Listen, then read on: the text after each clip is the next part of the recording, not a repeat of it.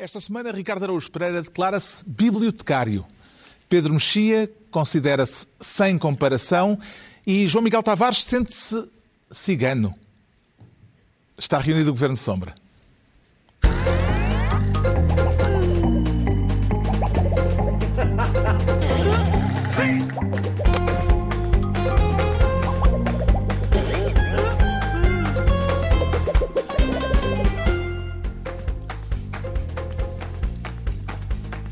Ora viva, sejam bem-vindos no final da primeira semana de estado de calamidade, com o país a desconfinar-se a pouco e pouco. Já se sente um bocadinho mais aliviado, Ricardo Araújo Pereira? Nem por isso, Carlos, eu não, não me desconfinei assim tanto. Eu estou a tentar contribuir para o esforço de contenção do vírus, não, não desconfinando o, o máximo possível, ao mesmo tempo que tento contribuir para o esforço de, de, estímulo económico, mandando vir coisas lá para casa e pagando às pessoas que, lhe, que as entregam. Então é tudo como na quarentena. Pois, exato, mais ou menos, sim. Estou, estou, estou a fazer uma desconfina, um desconfinamento muito progressivo. É isso. Descafeinado. É, sim, está a, ser, está a ser muito lento. Apesar de ter começado o desconfinamento, foi oficializado uh, que serão proibidos os festivais de verão até ao final de setembro.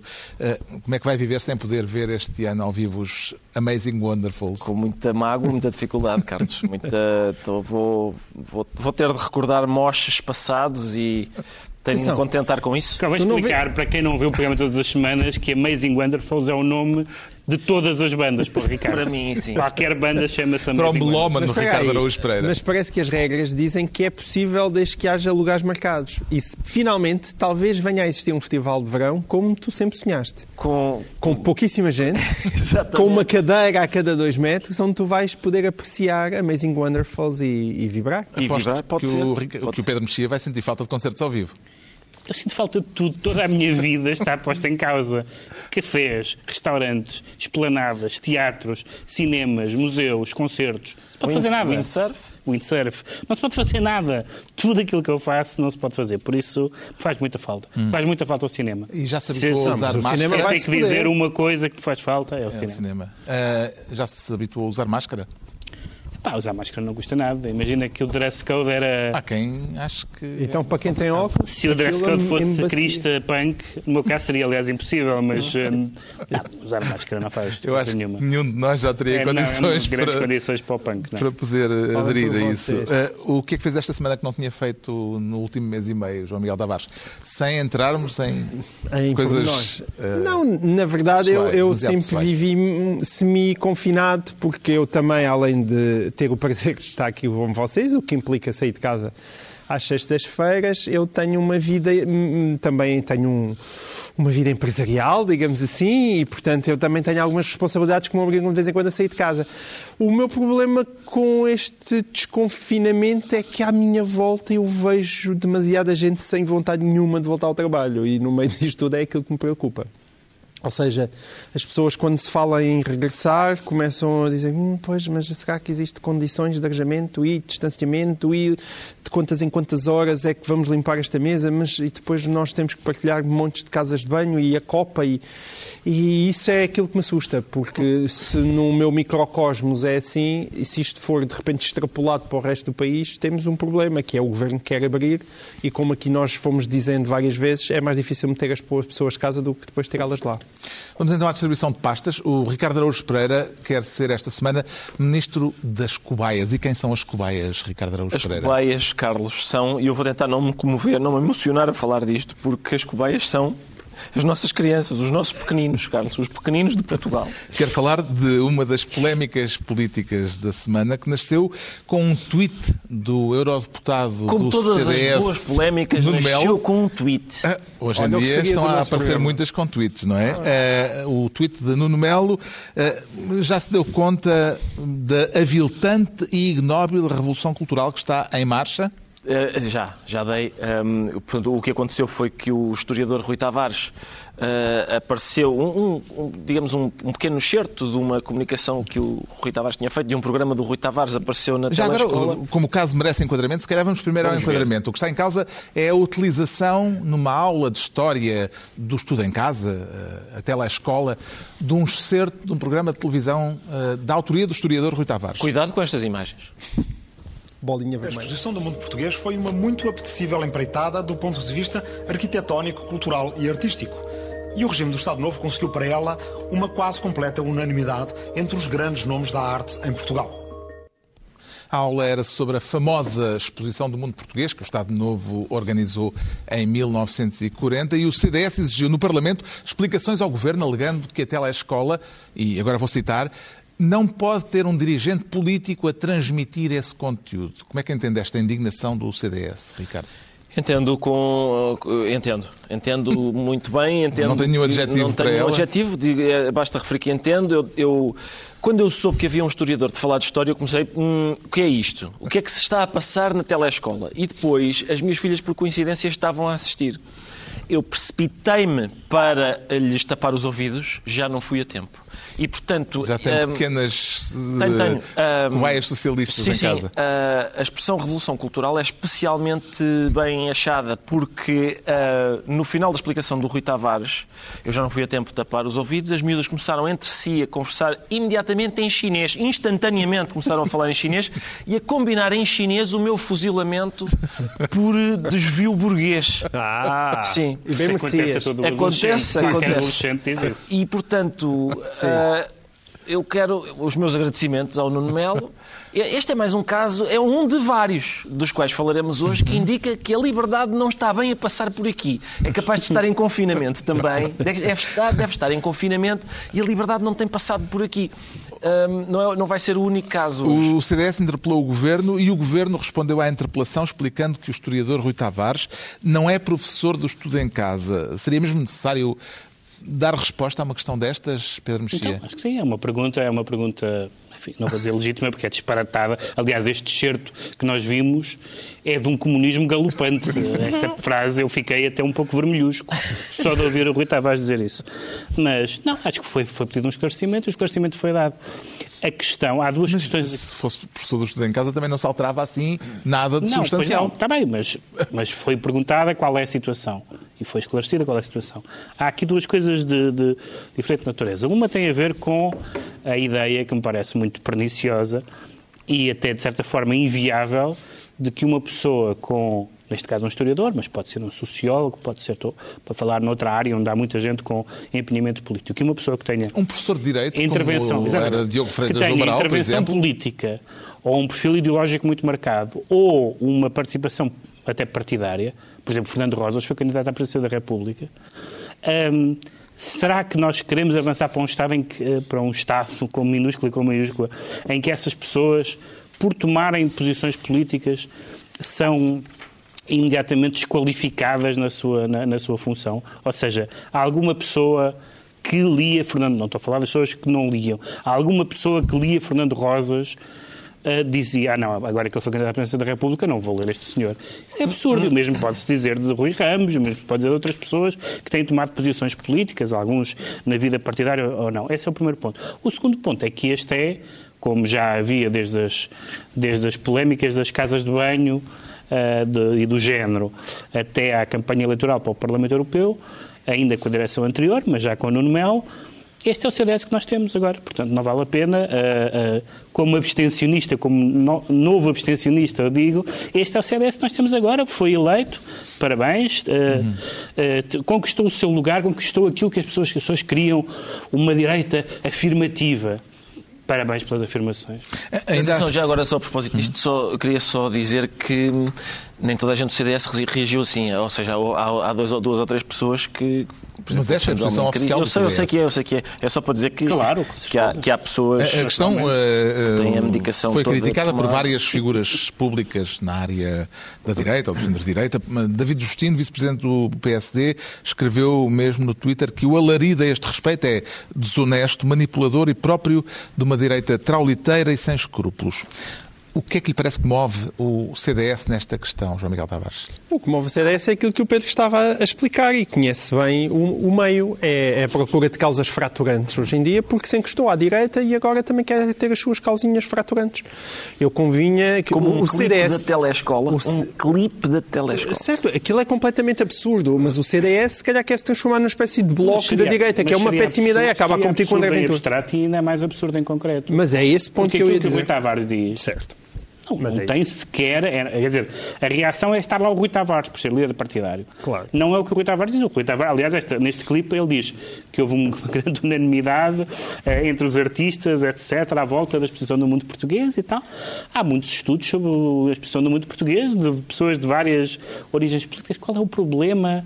Agora as pessoas ficam barradas à porta, desculpe, mostra-me o seu cartão. Então não pode falar sobre isto. Só uma questão, o Rui Tavares ainda é líder partidário?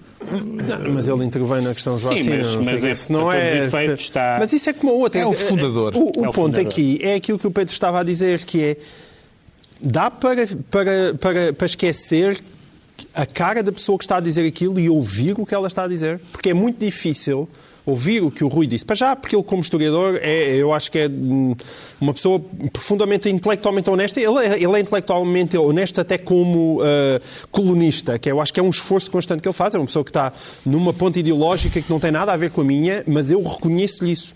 Aliás, é das poucas pessoas que eu reconheço à esquerda que olha para a direita sem aquela sobranceria. Ainda ninguém levantou a, a questão de haver dois Tavares uh, na última página do Exato, público. ainda por cima eu ainda esta semana Todas as semanas, saí em, todos os dias em, da semana. Saí em, em defesa dele. A outra questão é a questão das incompatibilidades. As incompatibilidades escandalosas que existem em Portugal estão no Parlamento. E se calhar muitas delas são dos CDS. É entre quem é deputado e quem é advogado. Porquê é que não vamos então analisar isso? Essas é que são as, as escandalosas. Não é alguém que, que é do Bloco e, ou da, do Livre e vai, e vai dizer umas coisas para. Outra questão que seria muito interessante debater aqui, mas não vamos ter tempo, é saber se existe ou não em relação a determinados temas, e o grande tema depois é sempre a questão do Estado Novo. Hoje em dia também já temos essas questões com os descobrimentos. Existe ou não uma espécie de desejo de impor uma visão que é sempre a mesma e cada vez que alguém levanta o braço para dizer, pega, mas o Estado Novo pode ter sido isto e aquilo e tentar introduzir algumas subtilezas, cai-nos logo 500 pessoas em cima a dizer fascistas, como eu, aliás, recordei, como aconteceu no debate entre Rui Ramos e Manuel Loff aqui em 2012.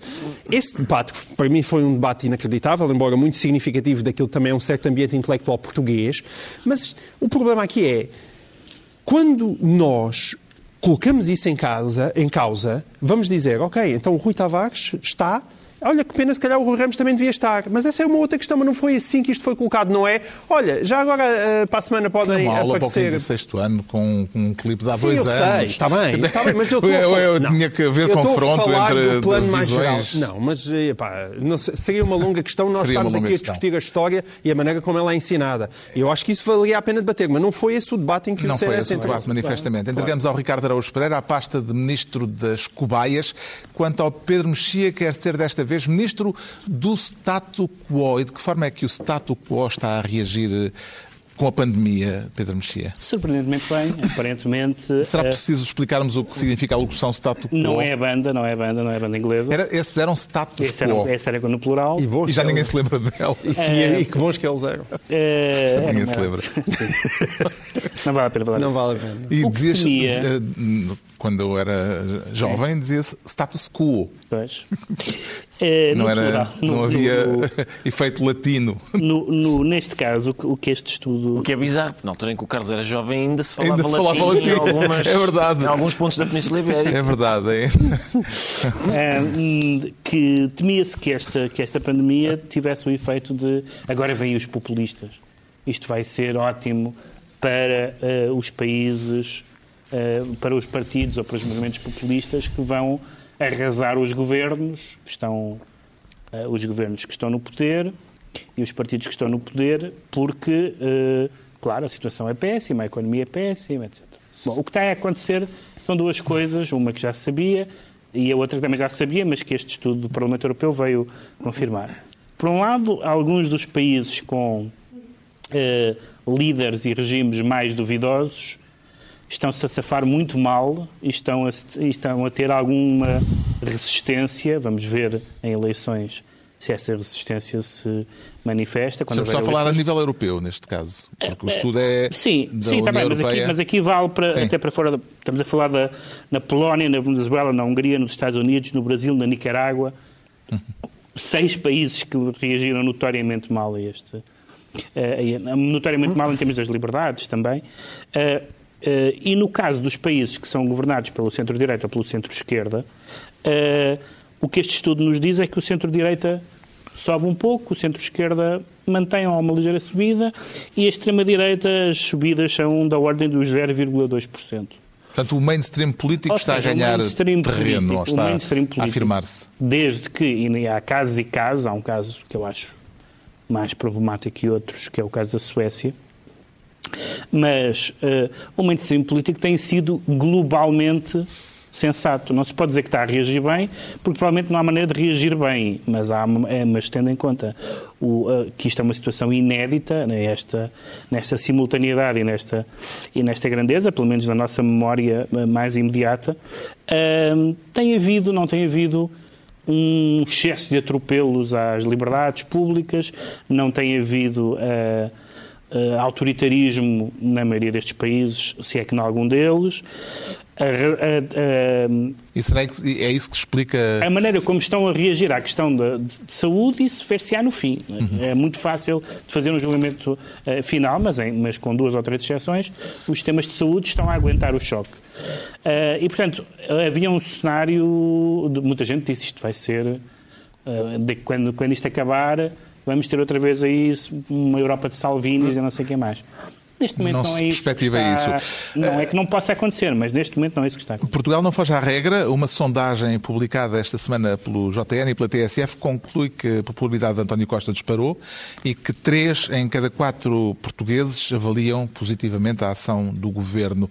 Como é que lê estes resultados, João Miguel Tavares? Com grande naturalidade, porque eu acho que se fizessem esse inquérito a esta mesa, se calhar quatro em quatro pessoas estariam a aplaudir o, o de um modo geral, evidentemente com erros aqui e ali, mas frases infelizes, mas quer dizer, de uma maneira global, o desempenho de António Costa tem sido positivo.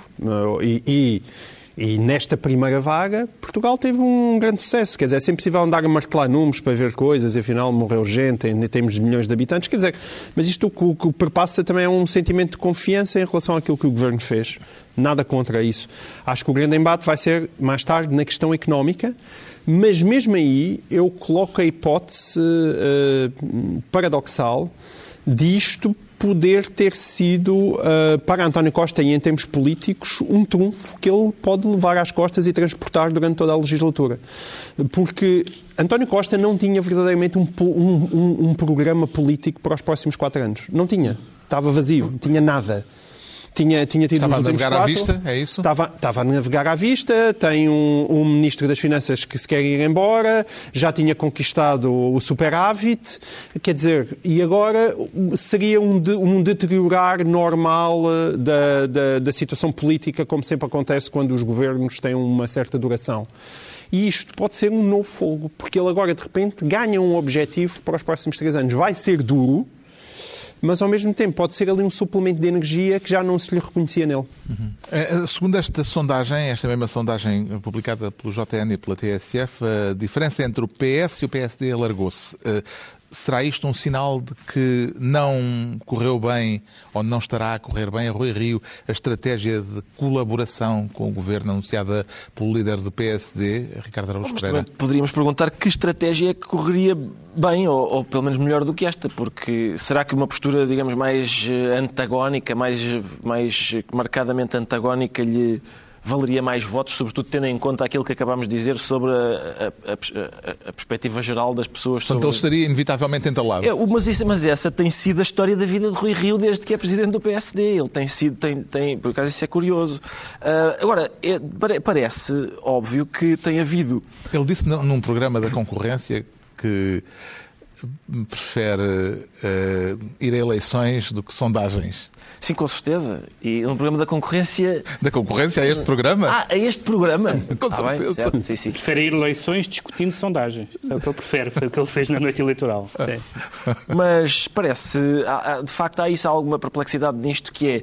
Há, de facto, de governos, dirigentes que têm reagido de uma forma atarantada mas apesar de tudo prudente, atarantada que é normal, dado o inédito da situação. Outros dirigentes têm optado por, por atuar decididamente, mas de forma inconsciente. Portanto, é, estamos entre os atarantados prudentes e os decididos absolutamente inconscientes. Eh, de facto, eh, as pessoas têm preferido os atarantados prudentes. Revêem-se, se calhar, mais sim, neles, acho não é? Que, é, acho que é, é, é mais fácil simpatizar. Um bocadinho com, atarantados. Sim. O meu medo é o que vai acontecer depois disto. Uh, ou seja, quando o desemprego. Sim, sim exatamente. Desemprego, quando houver claro. desemprego a sério, quando houver pobreza a sério, aí sim é, é, é o caldo em que, digamos, os populismos e os, e os extremos costumam medrar. Queria ainda sublinhar que Uh, de facto, António Costa aparentemente uh, tem tido, tem tido uma, digamos, um desempenho mais ou menos bom, tanto é que nem o facto de o Trump o ter elogiado o beliscou. Isso, isso normalmente costuma ser não é? A gente. Uh, nem, nem, e, e, ao contrário também, mesmo para o Trump, pelos vistos, foi uma coisa bem dita, porque as pessoas que costumam achar um, o Trump um grande homem não ficaram a considerá-lo menos por causa de, deste, deste ignóbil elogio ao Primeiro-Ministro. E esta coisa de Donald Trump e uh, o presidente chinês, toda a gente agora liga ao presidente Marcelo Rebelo de Souza? Também fiquei. Também fiquei uh, não, mas o chinês foi ao contrário. Foi, foi, foi, o, foi o Marcelo que a dizer, olha, chinês. estão a ver aqueles 20 ventiladores que a gente pagou. Se calhar era, era, bom, era bom virem. Fiquei, fiquei na dúvida. Pensei que tinha sido um telefonema vindo da China. Não, acho que este foi, sim, acho que este foi é. do, do Marcelo, Marcelo, para. A pedir os ventiladores. Exatamente. O Pedro Mexia fica então ministro do Status Quo e é a vez do João Miguel Tavares se tornar ministro da pobreza. Pelo rumo que as coisas levam, não seria melhor que isto fosse um super-ministério, João Miguel Tavares? É bem possível, sim. Infelizmente é bem possível. Quero falar sim. do alerta lançado esta semana por uh, várias organizações, instituições de solidariedade social. Uh, alerta para o crescimento desmesurado de casos de pobreza e de gente a recorrer, por exemplo, aos bancos alimentares e às cantinas sociais. Sim, isso e também as imagens que nós vimos na Amadora, à porta de uma mesquita, que são imagens uh, de uma brutalidade enorme e muito impressionantes.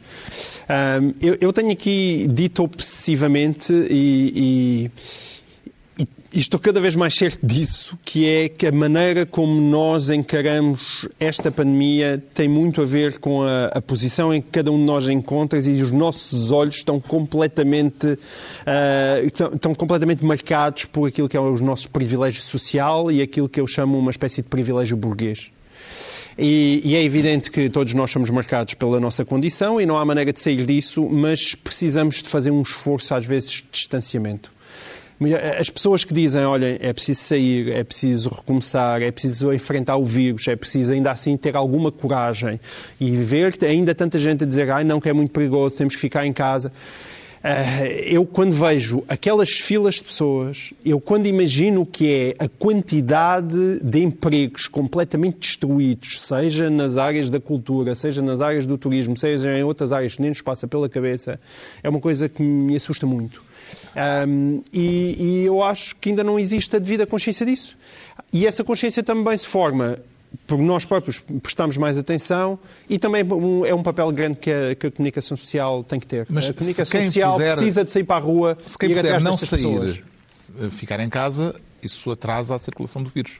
A questão é uh, haver quem precisa e quem necessita e quem é indispensável. Porque se não for indispensável estar na, fora de casa, se calhar o melhor é manter-se em casa ou não? Não. Eh, se não for uma pessoa que corra riscos, não. Tenho muitas dúvidas disso. Claro que deve estar em casa, mas por outro lado, há, há, nós somos consumidores. Quer dizer, nós somos os ratinhos que, faz, que fazem girar o planeta Terra se os ratinhos param de girar, as coisas não andam. Mas, e, portanto, vimos nós temos o exemplo do Ricardo, pode-se ficar em casa e continuar a consumir. Não, está bem. Se calhar o, o Ricardo consegue encomendar todos os seus almoços e todos os seus jantares e tudo. Não, mas tenho as minhas mas, dúvidas, não é? Sim, sim, mas convém Agora, sair. Aliás, no outro dia estava a ver uma. Estava, sim, convém, também acho. E no outro dia estava a ver uma coisa que me parece inteligente, que era, eu acho que era em Braga, aliás, onde os restaurantes se manifestaram uh, com bastante receio acerca do futuro e estava a ver em Braga o Presidente da Câmara a dizer uma coisa que me parece não só inteligente como inevitável, que é licenças extraordinárias para as planadas, ou seja, para a lotação dos restaurantes poder aumentar, uh, as pessoas poderem estar com o distanciamento devido e, e, talvez isso seja um uhum. meio, talvez não resolva todos os problemas de todos os restaurantes, mas pode ser um bom Será meio. que já há na sociedade portuguesa um grau suficiente de consciencialização para este drama da pobreza que começamos a, a, a intuir intuir e a ver por estes alertas eh, de instituições que estão no terreno? Sim, oh Carlos, não, não sei se está ainda por várias razões. Primeiro, por, por, por, aquela que o João Miguel identificou, que é, na verdade, estamos todos no inferno, mas o caldeirão. Há pessoas que estão mesmo a receber a chama no fundo do caldeirão e há outras que estão, digamos, na beirinha, onde está até agradável, ficou até mais quentinho, até não, não, até se estava, até se ficou bem. E portanto é importante não é importante não esquecer isso. E, e, e também a, a segunda razão é eu tenho a impressão que ainda ninguém percebeu bem a dimensão da onda que virá a seguir, ou seja, da enxurrada que se, que se vai seguir a isto, embora todos, acho eu, todos tenhamos experiência de, não só de contactar com pessoas que já não tinham muito uh, e que ficaram com a vida mais difícil, mas também com gente que vivia desafogadamente, mas que pela natureza das suas profissões de repente ficou sem nada. Porque, ou por exemplo, gente de agências de viagens, por exemplo, pessoas que viviam desafogadamente e que de repente o trabalho ficou transformado em zero. Ou, sei lá, fisioterapeutas que não podem contactar assim, com. Muita, muita gente, muita gente que tem.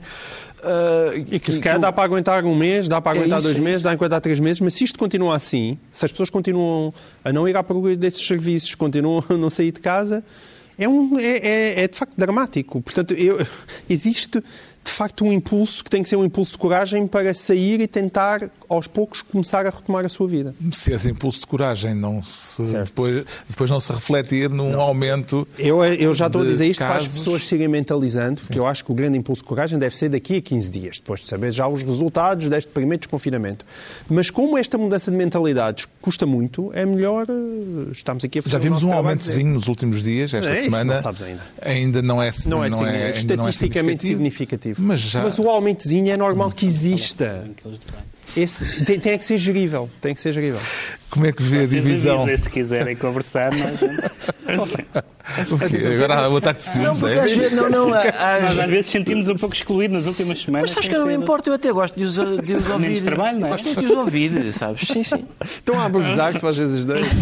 Como é que vê a divisão de tarefas? Se alguém quiser embirrar com Carlos Vaz Marques, esteja à vontade. Não, não eu tenho, este, tenho, tenho, esta característica de me irritar particularmente. Não sejam invejosos. Uh, Pedro Mexia, como é que vê a divisão de tarefas no combate a este problema, a divisão de tarefas necessária Sim. que vai haver entre o Estado Sim. e o terceiro setor, o chamado terceiro setor, para tentar suprir as carências eh, que estão a aparecer? Há pessoas para quem isso aparentemente é muito complicado e muito problemático. A mim parece-me que é bastante claro. O Estado tem obrigações, até constitucionais, de intervir em, em determinadas áreas.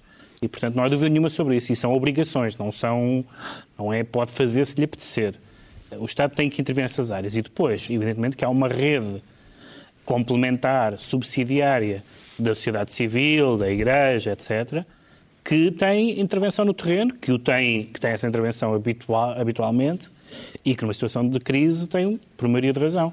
E, portanto, não vejo que alguém possa achar que alguma dessas intervenções está a mais ou que é deslocada. Todo, única, toda a ajuda vai ser necessária. A única coisa que é, que é imprescindível é, é, que o Estado não, não pode alijar as suas responsabilidades. Eu isso estou de acordo. É uma crítica que se faz às vezes à, à esquerda, vinda da esquerda e que eu acho que tem razão. Portanto, o Estado não pode dizer, não, isso os privados fazem. Não, não é isso. O Estado tem que fazer o que pode, mas o Estado não chega a todo lado. Hum. E há redes de proximidade, etc., que são muito importantes, é muito importante que se mantenham. O João Miguel Tavares fica assim Ministro da Pobreza e estão entregues as pastas ministeriais por esta semana.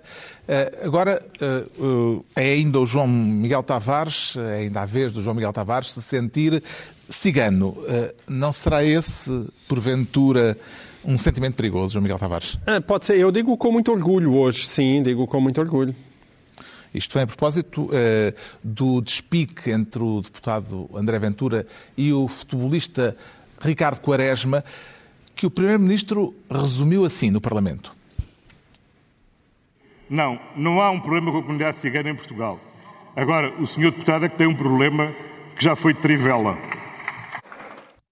O Primeiro-Ministro, no debate quinzenal desta semana, a responder ao deputado André Ventura, que quer um plano de desconfinamento específico para a comunidade cigana e a quem Quaresma eh, respondeu publicamente, dizendo que a vida é demasiado preciosa para ouvirmos vozes de burro. Será que Marega, o jogador do Porto, que se indignou com as atitudes racistas de que foi alvo, está a fazer escola, João Miguel Tavares? Eu espero que faça escola, porque esta ideia bizarra de que só os políticos é que falam da política, nós eh, vamos também falar disso a seguir, eu acho, acho extraordinária, não é? Política, qualquer um de nós fala e to, todos nós uh, sofremos as suas consequências e beneficiamos também das coisas boas que ela nos traz. Portanto, somos todos cidadãos políticos e temos todos o direito de dizer o que nos apetece sobre a política. Surpreendeu uh, aquela, esta vinda a público de. Ricardo Quaresma? Eu acho muito bem que ele venha em defesa de uma comunidade à qual pertence e à qual ele é de longe a cara mais visível. Eu não tenho uma, não conheço Ricardo Quaresma, tenho um, um, uma grande admiração pela sua qualidade técnica, às vezes dentro de campo, nem por isso, por o tipo de comportamentos que ele também já teve, mas não é isso que está em causa aqui. O que está em causa aqui é que ele foi porta-voz de uma causa justa e que não precisa, e para, e que para juntarmos a essa causa não precisamos ser ciganos. Não precisamos, não, eu não sou cigano. Não foi só porta-voz de uma causa justa, mostrou como é que se faz. Nós Exatamente. andámos aqui meses a tentar dizer que André Ventura, que os eleitores de André Ventura eram menos do que os outros, que ele tinha, que ele não podia dizer certas palavras que outras pessoas podem dizer, aliás, às vezes logo a seguir, etc. Exato. Ferro Rodrigues tem-nos tem estado a dar lições absolutamente desastrosas sobre como lidar, lidar com o Chega. E Ricardo Quaresma respondeu como tem que se responder. Sou um cidadão, não sou menos do que os outros, pago os meus impostos, Uh, e, e, evidentemente que um conflito... Como homem e como cigano. Evidentemente assim que, que regras, regras étnicas específicas só têm um nome. Como chamar o que as pessoas chamaram Omarega só tem um nome, como é evidente. E, e António Costa também teve muito bem no Parlamento, nós só demos este pequeno certo, mas ele disse mais coisas e as coisas que ele disse eram todas acertadas, nomeadamente esta. Há, há, pode haver problemas com determinado tipo de cidadãos, não existem problemas com uma etnia claro, claro. Uh, como, como um, um todo. Agora, às vezes nós estamos aqui a falar em abstrato, mas também é preciso olhar um bocadinho para as coisas concretas. Daquilo que eu li nos jornais, quais são os problemas que existem com o Covid uh, da comunidade cigana? Apareceram, apareceram ah, alguns casos em Moura. Mal não, houve o caso de Figueira, Figueira e ele começou logo a... Houve o caso é. da Figueira, mas há, há um caso contagem. específico em Moura, de uma comunidade, em que parece que lá foi as autoridades de saúde e tiveram alguma dificuldade em, em fazer a colheita para outras pessoas que não tinham sintomas e que não quiseram ser analisadas, sendo que esse é um direito que assiste às pessoas. E depois há outras comunidades em que apareceram casos que, segundo as autoridades de Moura disseram, disseram que têm reagido exemplarmente e que estão confinados. Só deixa-me dizer-te isto. O André Ventura já tem dito muitas barbaridades e já foi aqui bastante criticado. Quando quando dá o salto para confinamento de determinadas etnias, isso é um salto. E não é apenas uma coisa, ah, agora.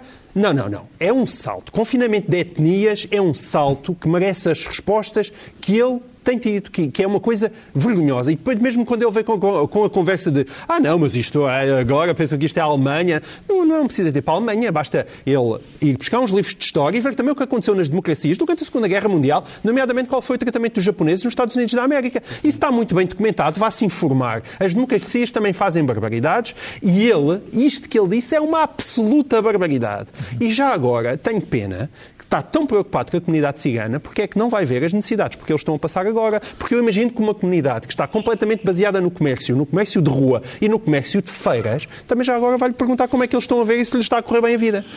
E como é que avalia a resposta de eh, André Ventura a Ricardo Quaresma, Pedro Mexia, pedindo às autoridades do futebol que não permitam, e vou citar o deputado, que um jogador da Seleção Nacional se envolva em política? Eu acho normal, porque não se admite que uma pessoa que deve a sua notoriedade ao futebol se meta em política. Claro. Acho que realmente é escandaloso. É. Quer dizer, que, que to, entre todos os argumentos, André Ventura tenha escolhido esse, é uma coisa absolutamente extraordinária. Então não vai-se agora misturar futebol e política? Vai-se agora transportar uma coisa de uma coisa para a outra para capitalizar. Aliás, o, Ricardo Quaresma não fez política no, no sentido pequeninoso da palavra. Ele, interveio enquanto cidadão, ele interveio enquanto cidadão, é cidadão enquanto e... cigano, ao ver que André Ventura diz os ciganos como se fossem uma, uma comunidade genericamente e uniformemente de malfeitores, independentemente dos problemas concretos que nós conhecemos, mas, como João Miguel disse, o problema é falar de categorias genéricas, de dizer os ciganos isto e os ciganos aquilo. Com e, portanto, o Ricardo parece-me interveio muito bem. Quão, quão irónico lhe parece este facto de ser um futebolista a responder à letra ao comentador de futebol com assento parlamentar, Ricardo Araújo Há Pereira? Várias, várias ironias aqui que já foram assinaladas. É realmente muito divertido que o comentador de futebol, André Ventura, não queira. Isso é, é, das partes, acho eu, mais significativas desta história. É que o André Ventura tenha dito: espero que as autoridades certo. impeçam o, o, André, o, o, Ricardo Quaresma de falar sobre política, que são dois erros num. Ou seja, primeiro, o facto do Quaresma ter comentado uh, o que disse um político não é necessariamente política, no caso destas declarações é, é proctologia, é isso que se chama. Um, e... e agora vamos ao dicionário. Sim, ver que ainda se divertem. E, e depois é muito indicativo do tipo de liberdade de expressão que, que André Ventura pretende, que é a liberdade de expressão para quem pensa como eu, que é, um, aliás, um, um modelo bastante... Muito popular. Muito popular, é um modelo muito popular. Claro que a gente podia perguntar, mas, ah, bom, mas o, mas o Quaresma não pôde falar? Mas o Quaresma foi preso? Não, nenhuma das duas. O Quaresma pôde falar e não foi preso, mas a intenção do Ventura é muito reveladora. É a intenção do Ventura era que ele não pudesse falar. Exatamente. Ora, aí está. É exatamente isso.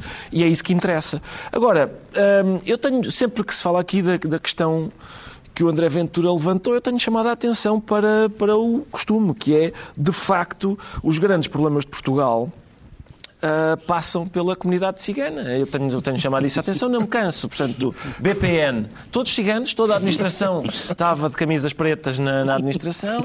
Operação Marquês, todos ciganos, todos ciganos. À, à tarde iam vender t-shirts de contrafação na feira de Carcavelos. De, de manhã estavam a fazer aquelas atividades e à tarde Carcavelos.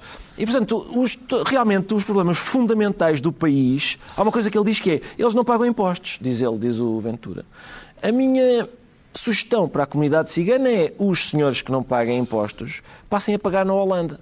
Ah, porque ele deixa de, em princípio, esse, esse, tipo de pessoa também não paga impostos em Portugal, mas o Ventura não nos incomoda. Está esclarecido porque é que o João Miguel Tavares diz sentir-se cigano, quanto ao Pedro Mexia declara-se sem comparação. E o que é que, eh, não comparando, é afinal comparável, Pedro Mexia? Pois, acontece que nós temos agora umas eleições americanas, teremos no fim do ano as eleições americanas, entre um senhor acusado por muitas mulheres de... Uh, assédio, uh, sexual. assédio sexual e temos um candidato também acusado uhum. por, por, Temos de contextualizar eh, o assunto em duas penadas. O que está em causa é uma acusação de assédio sexual que voltou agora à superfície uhum. ao fim de quase três décadas contra Joe Biden, contra Joe Biden. Uh, o candidato republicano à Casa Branca, e que faz lembrar o drama político em torno da nomeação no ano passado para o Supremo Tribunal uhum. de um juiz, também ele acusado de um caso de assédio já antigo, uh, só que no ano passado os democratas consideravam o caso escandaloso, o caso do juiz, e agora dizem que a história contra Joe Biden não é comparável com essa. Em que medida é que isto pode ser um embaraço sério para o Partido Democrata, Pedro Faz lembrar, na verdade, muitos casos. Faz lembrar esses, faz lembrar o caso com contornos diferentes, é verdade, o caso Clinton, o caso Anita Hill e Clarence Thomas, ou seja, há uma série de pessoas que evidentemente tomam um partido de acordo com, com, a, com a sua cor política. E o que acontece é que eu acho que é um embaraço, mas é um, mas é um embaraço que pode ser. Uh, que pode ser retificado e que pode ser gerido da seguinte maneira, porque nós tínhamos um paradigma, como aliás o Joe Biden disse, tínhamos um paradigma e esse paradigma mudou, e ainda bem que mudou. Mas é preciso saber para onde é que ele mudou. E, portanto, o que nós tínhamos é, tínhamos o paradigma antigo que era desacreditar as mulheres que apresentam que vêm a público denunciar pessoas. Foi o que aconteceu no caso da Anita Hill, portanto, em que o que as pessoas fazem e, os, e, os, e a comunicação social e os políticos fazem é desacreditá-las, é, é, falar da vida sexual delas, passada, etc. Isso é péssimo. E depois, aparentemente, algumas pessoas, alguns dos, do, dos mais zelosos defensores do Me Too, acham que a regra tem que passar a ser acreditar nas mulheres. Ora, a única regra decente é ouvir as mulheres e levá-las a sério e investigar o que elas dizem. A ideia de que, quando uma mulher acusa, neste caso uma mulher, porque são em geral mulheres que acusam uma figura pública, a ideia de que não, isto, esta é, uma, é só uma pessoa que se quer aproveitar, não vamos ouvir, ou a ideia de que, se ela disse é porque é verdade, que corre amplamente nas redes sociais, com o Trump, com o Biden e seja com quem for, são duas ideias absolutamente preocupantes. Há uma denúncia há investigação e, portanto, a pessoa deve ser levada a sério, ouvida, não ignorada, mas não há ninguém que só diz a verdade. Nem as mulheres, nem as crianças, nem ninguém. Não há em todo caso, está criado um embaraço para, para a candidatura de Joe Biden. E, exatamente como aconteceu no caso da, do Supremo Tribunal, espero que haja amplas, já houve, aliás, algumas na imprensa. Amplo escrutínio. Amplo escrutínio. Consegue imaginar quão divertido estará Donald Trump a assistir a tudo isto, uh, Ricardo Araújo Pereira? Uh, consigo, consigo porque, de facto, uh, é, é, imagino que divirta uma pessoa... Uma vez que à volta dele pululam histórias... Exatamente, que de um lado, que haja um lado, haja um quadrante político em que um candidato tem, tem dificuldade, pode, pode, pode ver a sua candidatura ruir por causa de casos muito menos graves do que aqueles de que o, o, o Trump é acusado. Ou seja, de um dos lados parece, parece haver umas regras muito mais estritas para um lado do que neste caso do que para o Trump. Basta, não quero dizer para o outro. um caso mas... verdadeiro para ser sim, grave, aliás. Sim, não, não, há dúvida. Mas, quer dizer, as, todas as, as alegações, algumas bastante... Gráficas. exato. e admitidas pelo próprio, do Trump na, na, nas últimas eleições eram bastante mais uhum. graves do que, do que estas. Joe Biden tem-se mantido em silêncio a este respeito. Será isto suficientemente grave para fazer eh, desacreditar ou descarrilar a candidatura do antigo vice de Barack Obama à Casa Branca, João Miguel Tavares? Estando nós na era Trump, acho difícil isso acontecer. Mas uh, o, o, meu, o meu ponto aqui, uh, que eu gostava de assinalar porque o, o Pedro não falou nele, tem a ver com o tempo. Não, não, se trata de só de acreditar, de ouvir as duas partes, de ouvir se é verdade, se é mentira. Eu já, eu já, eu já dei esse argumento em relação também ao, ao juiz do Supremo. Uma, isto estamos a falar de uma acusação de 1993. Peço desculpa, 1993 é muito tempo. Ele pode ter cometido uma barbaridade em 1993, não me custa acreditar nisso, pode ter acontecido. Mas 1993 foi há quase 30 anos. Epá, por amor de Deus, há limites para alguém que vem dizer que em 1993 este senhor fez assédio sexual sobre mim. Há, há limites. Como há limites para, para, para, determinado tipo de crimes. Tem que haver limites para o tempo que tu vens e que tu esperas para é uma acusação destas vir de cima. Não, para os crimes há um limite à prescrição mas não é, não é irrelevante para a tua avaliação de um político, aliás, tu dizes isso a propósito disso a toda a hora, a propósito desses casos a toda a hora, que é, não, é, não é irrelevante que, uma, que o público saiba que alguém cometeu um crime, mesmo que já tenha sido, mesmo que esteja prescrito. Uh, não, não, é irrelevante. Não é relevante não para a é análise relevante. política. Pronto, é Agora, é num caso como este, qual é que é o problema? Acho que a questão não, é que o assédio sexual é um caso muito específico. Estava só a discutir o teu é que nós não estamos a, não, mas com certeza, abstrato. que é que nós não estamos aqui a falar de, lá está, de coisas que tenham deixado rasto. Estás a falar sempre, vais estar a falar sempre de um caso de uma mulher contra uma palavra de um homem, um homem contra uma mulher, uma mulher contra um homem. Passado 30 anos, epá, é, Bom, é. Uh, já sabemos porque é que o Pedro Mexia diz sentir-se sem comparação. Agora, muito, muito rapidamente, uh, vamos tentar perceber em meia dúzia de palavras porque é que o Ricardo Araújo Pereira se declara bibliotecário. Já se sente merecedor eh, do alvará depois de ter passado o período de quarentena a, arrumar livros lá em casa, é isso? Não, não. Continuo a tenho o meu respeito pela profissão do bibliotecário impede-me de me equiparar. Então, minha... conte-nos lá a história. Sim, a história rápida é... Um minuto. Um minuto. É, foi em Inglaterra um, um, um, político chamado Michael Gove, um político do Partido Conservador. É o terceiro caso hoje, é o terceiro caso em que a liberdade parece que não está a passar por aqui. Michael Gove deu uma entrevista na televisão e, como várias pessoas, tem, tem livros na, na estante. Um, houve uns senhores que resolveram esmiuçar-lhe a estante e descobriram lá um livro, entre outros um livro do David Irving, que é o conhecido negacionista do Holocausto, Uh, livro esse que eu imagino que a Débora Lipstad, por exemplo, também tenha na sua, na sua estante, uma vez que o leu e, e, nos fez o favor a todos de desmontar peça por peça. E, portanto, por exemplo, colunistas como o Owen Jones, que além de colunista do Guardian é ativista do, do partido Labour, pergunta, mas porquê é que ele tem este livro? E Essa pergunta o outro, é todo um programa. O outro colunista, um outro colunista chamado Hitcham Ieza, também colunista do inevitável Guardian, diz, eu se não me tivessem dito nada, se me tivessem se eu me tivesse deitado a adivinhar, se não soubesse, diria que era a biblioteca do Breivik. Portanto, de repente, o facto de a gente ter um livro, um determinado livro numa prateleira, equipara-nos ao pior assassino em série das últimas décadas. O, é curioso porque o Michael Gove foi Ministro da Educação e, enquanto Ministro da Educação, promoveu o ensino do Holocausto das escolas britânicas e fez até parte da Holocaust Commission, que é uma comissão criada pelo Primeiro-Ministro em Inglaterra, cujos objetivos são uh, iniciativas de estudo do Holocausto, aprender com iniciativas Portanto, estrangeiras Está acima de qualquer suspeita é ensina, nessa matéria. Sim, em Israel, por exemplo, criar condições para que, por exemplo, sobreviventes pudessem dar sugestões, mas o homem tem um livro que, do, de, que não se deve ter na prateleira, por isso vamos acender as tochas e buscar as forquilhas. Bem, a propósito, vamos mostrar os livros que trazemos esta semana. Eu trouxe um livro acabado de sair, apesar da pandemia, e que já está nas livrarias, as livrarias já abriram, eh, eh, eh, é bom sublinhá-lo. É uma antologia do conto gótico luso-brasileiro. O género gótico, às vezes chamado de terror ou de meter medo, não tem grande expressão na literatura de língua portuguesa. Chegou cá muito depois de ter sido inaugurado em língua inglesa, em meados do século XVIII.